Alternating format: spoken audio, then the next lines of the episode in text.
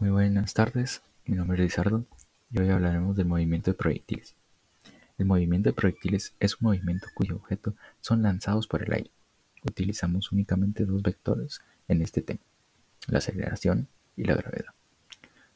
Los proyectiles u objetos que pasan muy cerca del suelo se les llaman parábola, ya que es una trayectoria curva.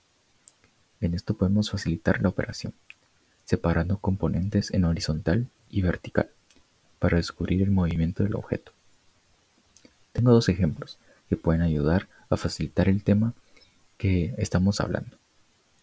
El lanzamiento de un proyectil militar, como puede ser un mortero u otro tipo de lanzador, y desde el cañón hasta el punto de caída sería el final del movimiento de proyectiles.